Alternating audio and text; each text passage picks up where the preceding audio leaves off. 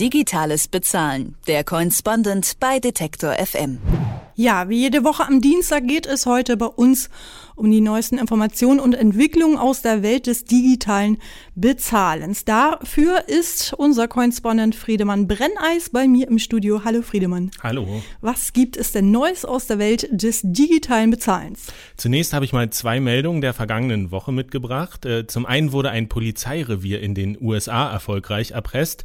Da hat eine Sekretärin auf Online-Werbung geklickt und sich dadurch die Schadsoftware Kryptolocker eingefangen und die verschlüsselt dann alle Daten auf der Festplatte, die sie findet.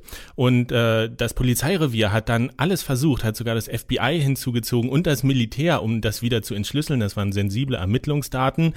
Und letztlich blieb aber nichts anderes übrig, als ein Lösegeld äh, von 500 Dollar in Form von Bitcoin zu zahlen, um wieder Zugriff auf diese Ermittlungsdaten zu bekommen. Und man kann als Fazit sagen, weder das FBI noch das Militär können irgendwas gegen schlechte Online-Werbung tun, aber hätten sie einen Adblocker gehabt oder regelmäßig ihr Antivirenprogramm geupdatet, dann wäre das nicht passiert. Und was ist die zweite Meldung? Die handelt vom aktuellen Bitcoin-Kurs. Der war das Jahr über ja beständig gesunken, aber nun klettert er so langsam wieder ein bisschen höher. Was steckt dahinter? Vor allem viel Spekulation um einen neuen Kurshype. Ähm, vor, vor etwas mehr als einem Jahr hatte das FBI die Silk Road dicht gemacht, eine berühmte Drogenhandelsplattform im, im Darknet, vielleicht sogar die berühmteste.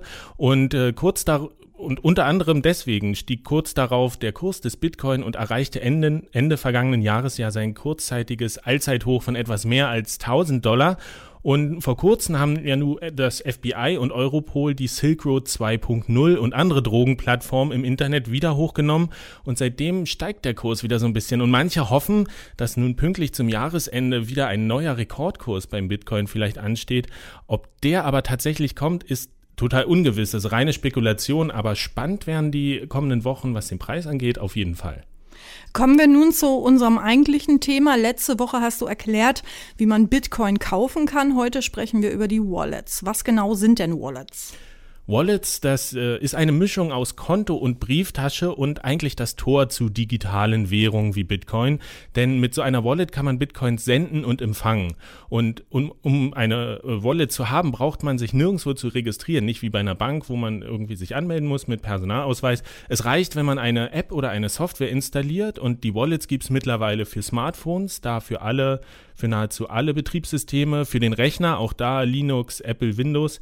Es gibt ganz spezielle Hardware-Wallets, die sind dann sowas wie ein ganz besonderer USB-Stick und es gibt Online-Wallets wie auf einer Website, wo man sich dann einloggen kann. Und äh, wie viele Wallets kann man dann haben? Prinzipiell so viele man möchte. Ich äh, beispielsweise, ich habe zwei auf dem Handy und äh, ich glaube sechs oder sieben auf dem Computer und das ist eben auch das, was Bitcoin so von einer Bank unterscheidet. Wenn ich jetzt zur Bank gehe und sage, ich möchte ein Konto haben, am liebsten kostenloses, dann bekomme ich pro Bank ja maximal eines. Ähm, und wenn du so viele Wallets besitzt, wie behältst du denn da überhaupt den Überblick? Das ist auch gar nicht so schwer, denn die meisten Programme können mehrere Wallets verwalten und auf dem Computer habe ich beispielsweise nur ein einziges Programm installiert und das verwaltet alle meine Wallets. Und ich finde das sogar einfacher, als, als meine ganzen Konten bei den Banken zu verwalten, denn für mich als Freiberufler zum Beispiel ist das sehr kompliziert. Der Steuerberater möchte gerne, dass ich ein Privatkonto habe, dass ich eins habe für meine Arbeit, ein Arbeitskonto und dann habe ich gerne noch ein Reisekonto, das, wenn was im Urlaub passiert, nicht mein Privatkonto leergeräumt wird. Und schon habe ich drei Konten, die ich verwalten muss. Aber wie gesagt, ich kann immer nur pro Bank, kann ich immer nur ein Konto haben. Und jetzt habe ich schon drei äh, Banken, die ich, die ich koordinieren muss mit Kontoauszügen. Und das ist für mich wesentlich aufwendiger als eben die Wallets auf dem Smartphone oder auf einem Computer. Gleich reden wir weiter über Wallets und warum diese dafür verantwortlich waren, dass in diesem Jahr einige Leute an, anfingen, ihre iPhones zu zerhacken. Digitales Bezahlen. Der Correspondent bei Detektor FM. Und im Studio ist immer noch Friedemann Brenneis, unser Experte für das digitale Bezahlen. Und wir sprechen über eines der wichtigsten Elemente von Bitcoin Wallets, die digitalen Brieftaschen. In unserem Vorgespräch hast du mir erzählt, dass es im letzten Jahr wegen Bitcoin Wallets sogar, ich nenne es mal, äh, gewaltvolle Auseinander Auseinandersetzungen gab, bei dem Apple-User ihre iPhones erschossen haben. Was genau war da bitte los? Ja, im Nachhinein ist das eine ganz lustige Geschichte. Damals war es tatsächlich ein bisschen irritierend. Im Februar dieses Jahres hatte Apple sich nämlich entschieden, mit einem Mal alle Bitcoin-Wallets aus seinem App Store zu verbanden. Das haben sie gar nicht begründet. Äh, heute wissen wir, dass der Hintergrund natürlich die Entwicklung von Apple Pay war, dem firmeneigenen digitalen Bezahlmodell. Und Apple wollte da keine konkurrierenden Zahlungssysteme auf dem iPhone mehr haben. Bei den Nutzern kam das dann weniger gut an und im Netz hat jemand angeboten, jedem Apple-User, der sein iPhone zerstört, ein gleichwertiges Android-Gerät zu schenken. Äh, und das hat er dann auch gemacht und deswegen haben sehr viele Menschen angefangen, ihre Apple-Geräte kreativ zu zerstören. Äxte, Hämmer und eben auch großkalibrige Gewehre kamen damals zum Einsatz. Und mittlerweile hat Apple seine AGB wieder geändert, Bitcoin-Wallets wieder zugelassen. Warum sie das gemacht haben, dazu schweigen sie aber bis heute. Der, der Konzern gibt sich ja gerne makellos und da haben sie aber eine 180-Grad-Wendung hingelegt. Du hast gesagt, du hast mehrere Wallets. Wel welche genau? Welche Wallet nutzt du denn am meisten? Also ich persönlich äh, finde die mobile Wallet tatsächlich auf dem Smartphone auch am praktischsten. Äh, die habe ich immer bei mir und mit der Kamera kann ich halt QR-Code scannen und das Geld mit zwei, drei Klicks einfach äh, in Sekunden verschicken. Ja, mobile Wallet ist ein gutes Stichwort, denn die erste mobile Bitcoin-Wallet überhaupt wurde 2011 in Deutschland programmiert. Genau, und äh, zwar in Berlin von Andreas Schildbach. Manche kennen den Namen vielleicht von einer anderen relativ berühmten App. Andreas Schildbach hat nämlich auch Öffi entwickelt. Das ist diese App, mit der man Nahverkehrsdaten auslesen kann und gucken, wo ist die nächste Bushaltestelle, wann kommt der nächste Bus und so weiter. Und wie es dazu gekommen ist, dass er nun auch noch die weltweit erste mobile Wallet für Bitcoin entwickelt hat, das hat er mir erzählt, als ich ihn in Berlin getroffen habe.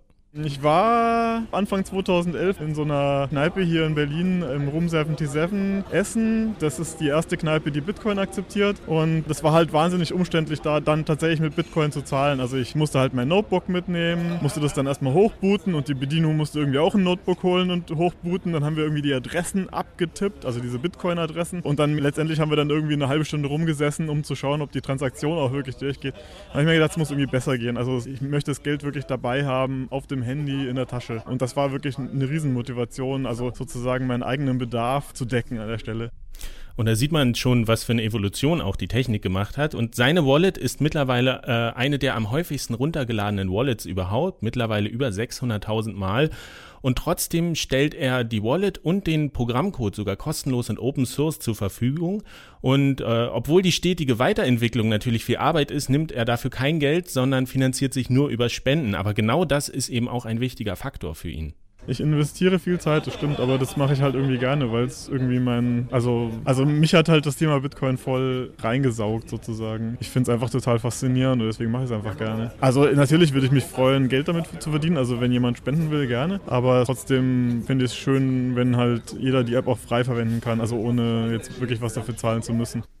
Das klingt für mich so, als würde er dabei draufzahlen. Könnte man meinen, aber das muss ja nicht zwangsläufig so sein. Durch sein Engagement hat er sich mittlerweile nämlich einen echt guten Namen in der Szene gemacht und letztlich ist das ja auch eine Art Investition in die Zukunft. Klar, ich gehe davon aus, wenn Bitcoin abhebt, also dann habe ich bestimmt einen, einen, guten Marktwert als Freelancer, als Berater. Also es ist auch jetzt schon so, ich kriege ab und zu Projektangebote, die vielleicht nicht wären oder die nicht in dem Maße wären, wenn ich die App nicht programmiert hätte. Das sagt Andreas Schildbach. Er hat die erste mobile Bitcoin-Wallet programmiert. Bei mir im Studio war Friedemann Brenneis. Er hat uns über Wallets und ihre Bedeutung für digitale Währungen wie Bitcoin aufgeklärt. Danke dafür. Alle Beiträge, Reportagen und Interviews können Sie jederzeit nachhören im Netz auf detektor.fm.